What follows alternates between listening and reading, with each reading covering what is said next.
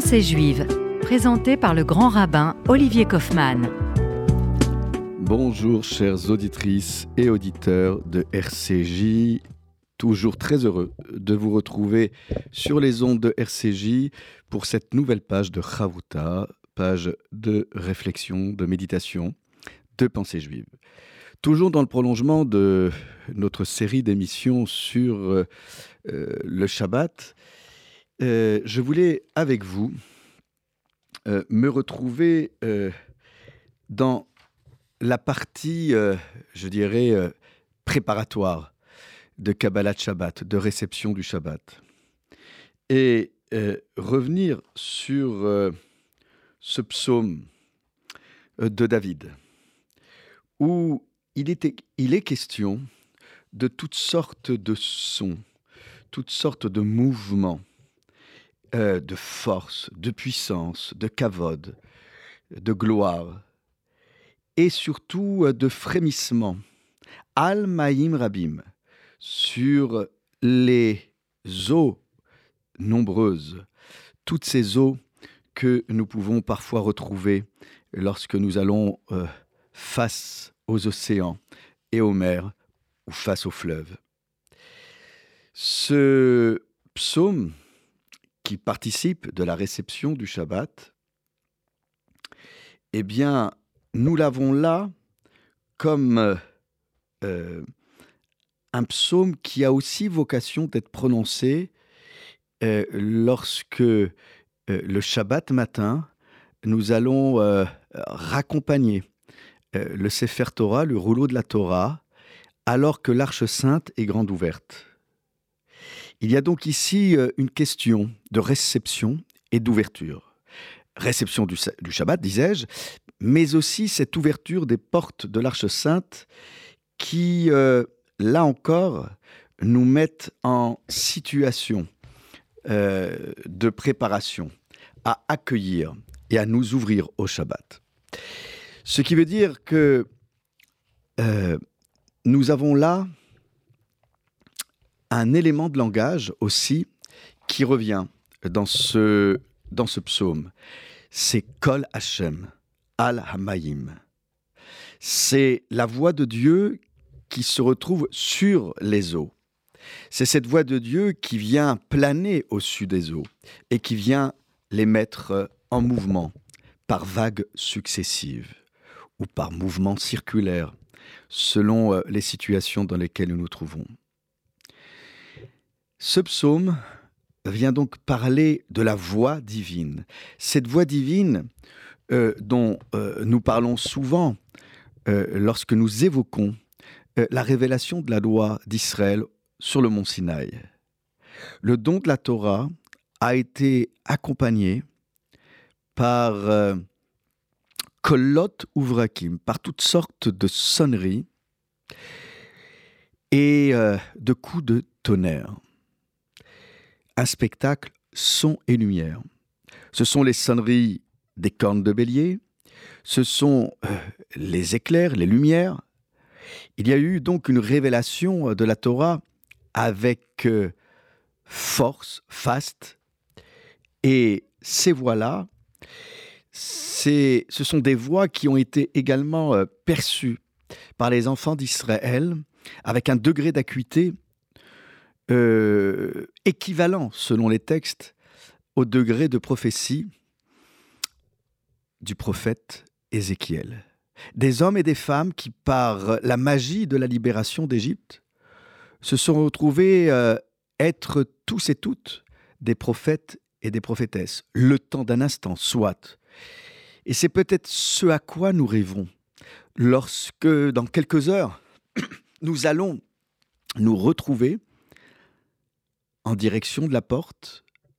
Euh, rappelez-vous euh, également ce mouvement vers la porte dans le dernier passage de l'Echadodi, de ce chant d'accueil du Shabbat. Viens, ma bien, mon bien-aimé, viens en paix. Ce sont toutes ces petites choses euh, qui, tant sur le plan de la posture du corps que le positionnement de la voix, nous met en émoi.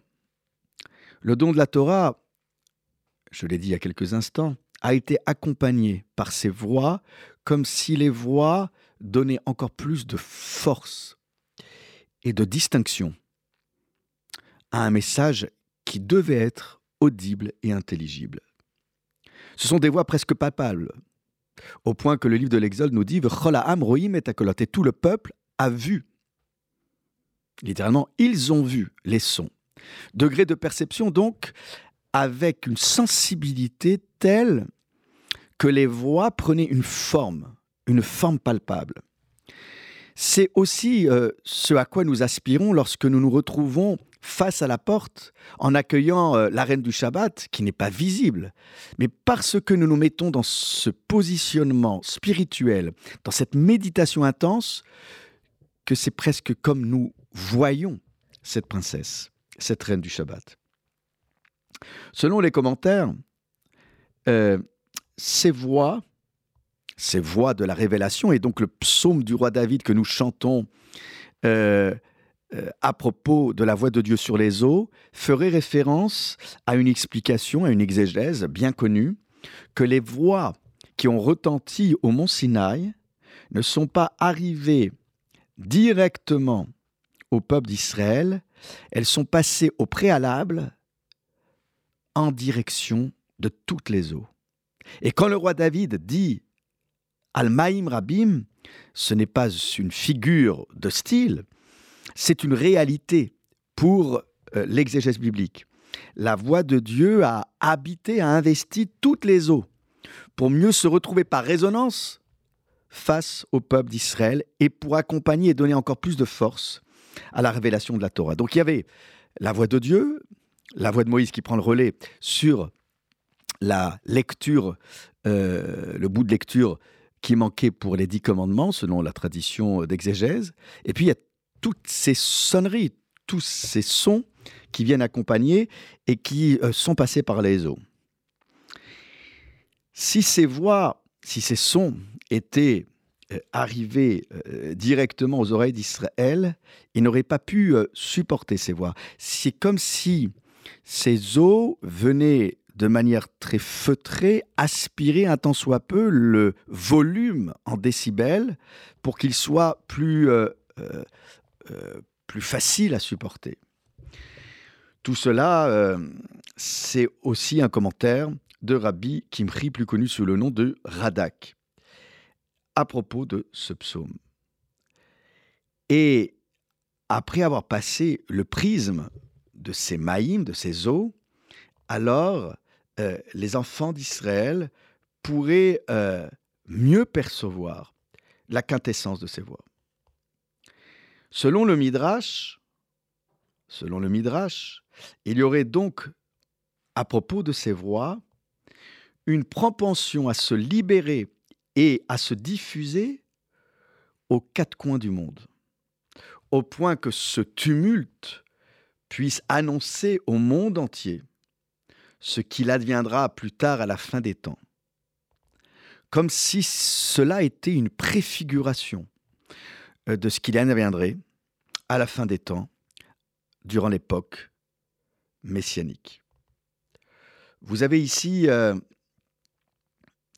quelque chose de très fort parce que la voix vient annoncer la délivrance. Rappelez-vous cette sonnerie très longue qui retentit euh, le soir de Neila, la fin de Kippour, qui vient délivrer, qui vient annoncer la libération.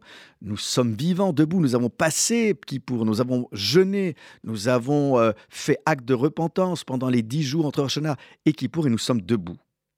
Cette sonnerie longue, Tekia Gedola, là encore, annonce la bonne nouvelle. Ce qui est en nous, en tant que ressource insoupçonnée, ce qui euh, doit nous permettre d'être toujours réactifs à la présence divine, eh bien, reprendre la force. C'est cette force-là que nous venons chercher en accueillant le Shabbat, pour nous ressourcer, pour nous renforcer, et au sortir du Shabbat, pour être capable, encore une fois, d'aborder le monde avec un regard qui embellit, d'aborder le monde avec une perception des choses, certes aiguës, mais qui ne nous enferme pas dans une forme de pessimisme euh, fataliste, bien au contraire, mais qui nous permet aussi de nous libérer de toutes les angoisses et de toutes les entraves. Un Shabbat libérateur préfiguré par ce psaume qui vient accueillir, qui vient nous permettre d'accueillir le Shabbat. Nous allons nous retrouver dans quelques instants après une pause rafraîchissante musicale. À tout de suite.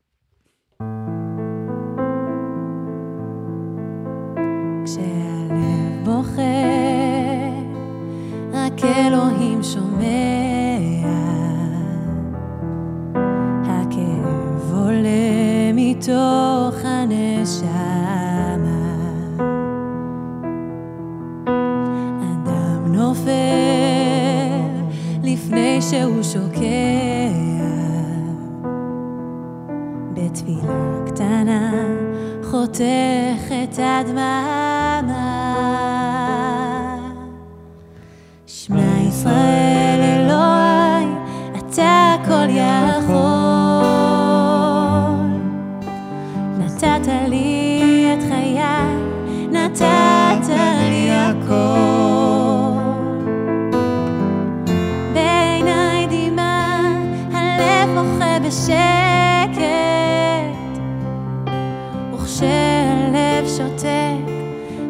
Shamazo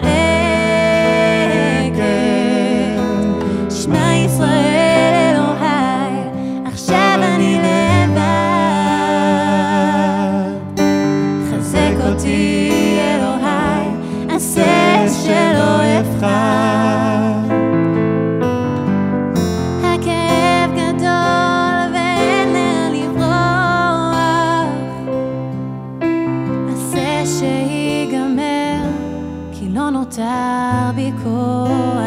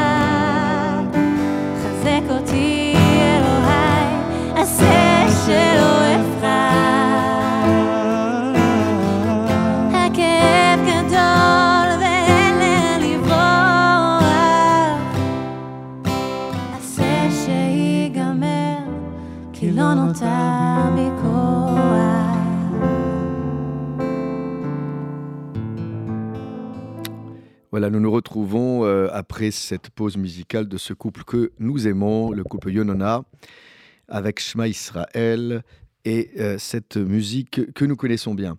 Alors, nous reprenons euh, le cours de notre réflexion sur cette capacité à mieux recevoir, à mieux écouter, à prêter attention.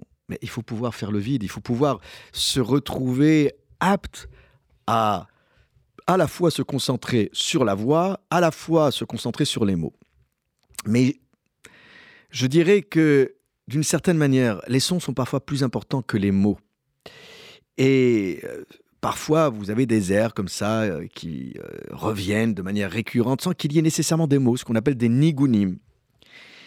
Et vous le savez, Pessah est souvent appelé aussi Shabbat. Et vous avez, euh, euh, là encore, dans le Lévitique, euh, chapitre 23, euh, verset 15, l'idée que au lendemain du Shabbat, vous compterez pour vous. C'est le fameux décompte du Homer. Et Rachid, dans son célèbre commentaire, intervient tout de suite pour bien préciser qu'il ne s'agit pas du Shabbat tel que nous le connaissons, mais qu'il s'agit du jour chômé de Pessah. Et si je fais le lien entre Pessah et Shabbat, lien tout trouvé puisque nous le retrouvons dans la Bible, dans la Torah, c'est tout simplement dans le prolongement de ce que nous avons dit euh, il y a quelques instants, que le Shabbat nous permet, là encore, euh, de reprendre pied pour euh, nous ressourcer. En somme, si Pessah est appelé Shabbat, c'est parce que Pessah est au-dessus du temps. C'est le sursaut. hein. C'est Pessah, c'est carrément euh, euh, sauter au-dessus des maisons des enfants d'Israël pour les épargner. Mais au-delà euh, de ce verset biblique, c'est se réapproprier cette capacité de résilience, cette capacité de rebondir, cette capacité de transcender, de dépasser ses angoisses, de dépasser les regards qui parfois nous enferment, ces regards inquisiteurs, ces regards avilissants, humiliants. Et nous en savons quelque chose dans l'histoire du peuple juif. Mais nous sommes là. Et nous ne nous laissons pas enfermer, condamner, humilier, rabaisser par le regard des autres. Eh bien, s'il y a bien une chose à travers les lumières du Shabbat, à travers la lumière du Shabbat que nous devons comprendre, c'est que si Pessar est appelé Shabbat, c'est tout simplement parce que Pessar se retrouve dans Shabbat et Shabbat se retrouve dans Pessar. Ce n'est pas par hasard que dans le Kiddush du vendredi soir, nous mentionnons à la fois le souvenir de la création du monde et le souvenir de la sortie d'Égypte. Tout simplement parce que avec Shabbat, nous retrouvons un peu Pessar. Et avec Pessar, bien évidemment, nous retrouvons Shabbat. Pour retrouver cette idée bien connue dans la pensée juive, les Ma'ala Me'azman, être au-delà du temps, pour mieux retrouver une forme d'intemporalité, d'éternité, pour ne pas se laisser enfermer parfois par un temps qui nous poursuit, qui nous étouffe. Alors, je ne fais pas l'apologie euh, euh, du rejet de la montre et des créneaux euh, horaires, mais parfois le Shabbat nous permet de faire un barou d'honneur au temps, de pouvoir laisser sa montre de côté. Certains même ne mettent pas de montre le Shabbat, alors pour d'autres raisons aussi. Mais je ne rentre pas sur cette question, est-ce que c'est porté ou pas porté, est-ce que ça fait partie des vêtements? Mais ne pas mettre sa montre d'une certaine manière, c'est aussi ne pas faire cas de ce temps euh, euh, qui, euh, durant la semaine, parfois nous met dans une telle spirale d'accélération. Le temps se ralentit avec le Shabbat, ou plutôt, il se fige, mais dans le sens positif du terme. On est au-delà du temps. Parce que Shabbat, mais en olamaba, c'est un ersatz déjà, c'est un avant-goût de ce monde à venir.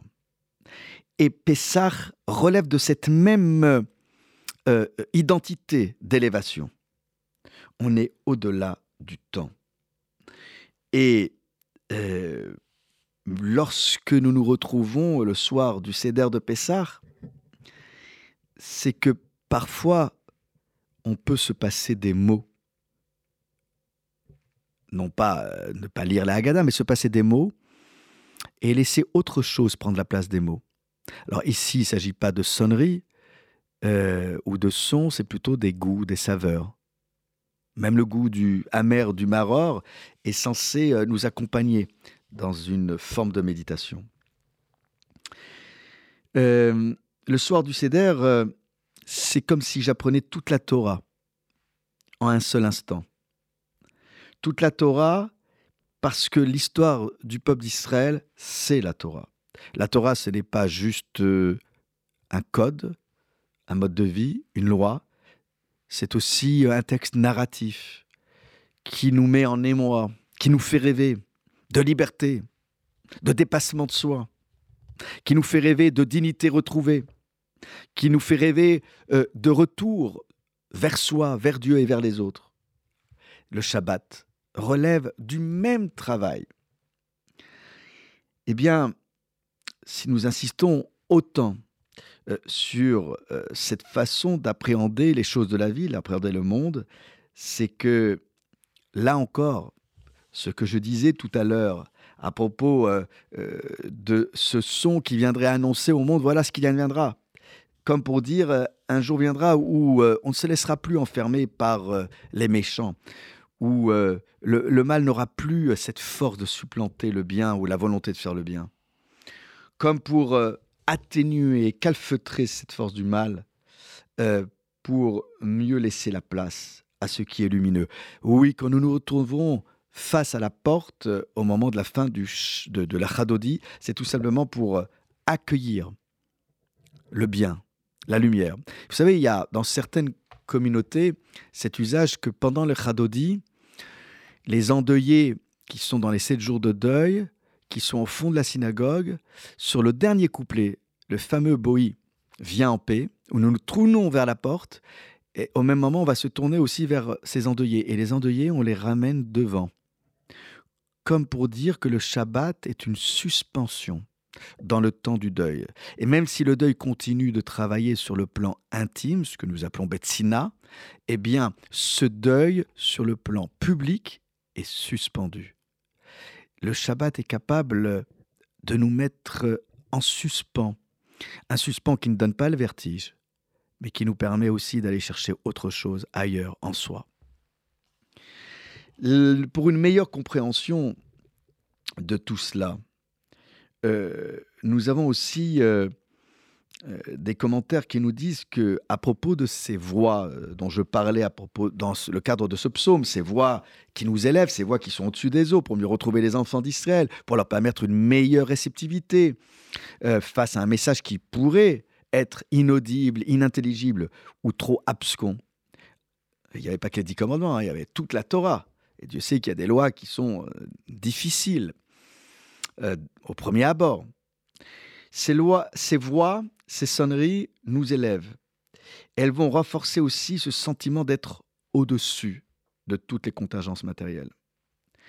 Elles annoncent la capacité de réparer le monde. Elles annoncent aussi euh, que euh, la Torah euh, commence avec cette idée de prodiguer de la bonté, donner et faire du bien, et elle se termine ainsi aussi, comme le traité talmudique Sota, page 14a le dit. Trilata gemilut rasadim, vesofa gemilut rasadim. La Torah, son début, c'est avec euh, le don, hein, c'est la création, c'est le verbe créateur, et elle se termine aussi avec le don des bénédictions, vezot abracha. C'est parce que nous nous réapproprions cette capacité à donner, à bénir. Rappelez-vous qu'on bénit euh, euh, les membres de notre foyer le vendredi soir avant le kidouche. On se réapproprie le pouvoir de bénir, le pouvoir d'aimer. Croyez-moi, ça n'a l'air de rien, mais ça imprime l'esprit, l'imagination fertile de nos enfants. Et cela vient réparer le monde. Et cela vient, un tant soit peu, euh, supplanter le mal et éviter ce déluge. Les eaux sont là non pas pour euh, nous étouffer, euh, c'est pas un déluge, bien au contraire. C'est un brachot, c'est un flux d'énergie, un flux qui nous enveloppe, voire même qui nous enivre. Je vous souhaite très sincèrement de vous laisser porter par euh, ces eaux mentionnées dans ce psaume Mismor les David, que nous chanterons ce soir, comme tous les vendredis soirs, et que nous rechanterons en raccompagnant le Sefer Torah Shabbat matin. Mes chers amis, soyez bénis, soyez heureux, et surtout, réappropriez-vous cette capacité à bénir, à aimer, avec les mots et les gestes. Shabbat, shalom, à très vite.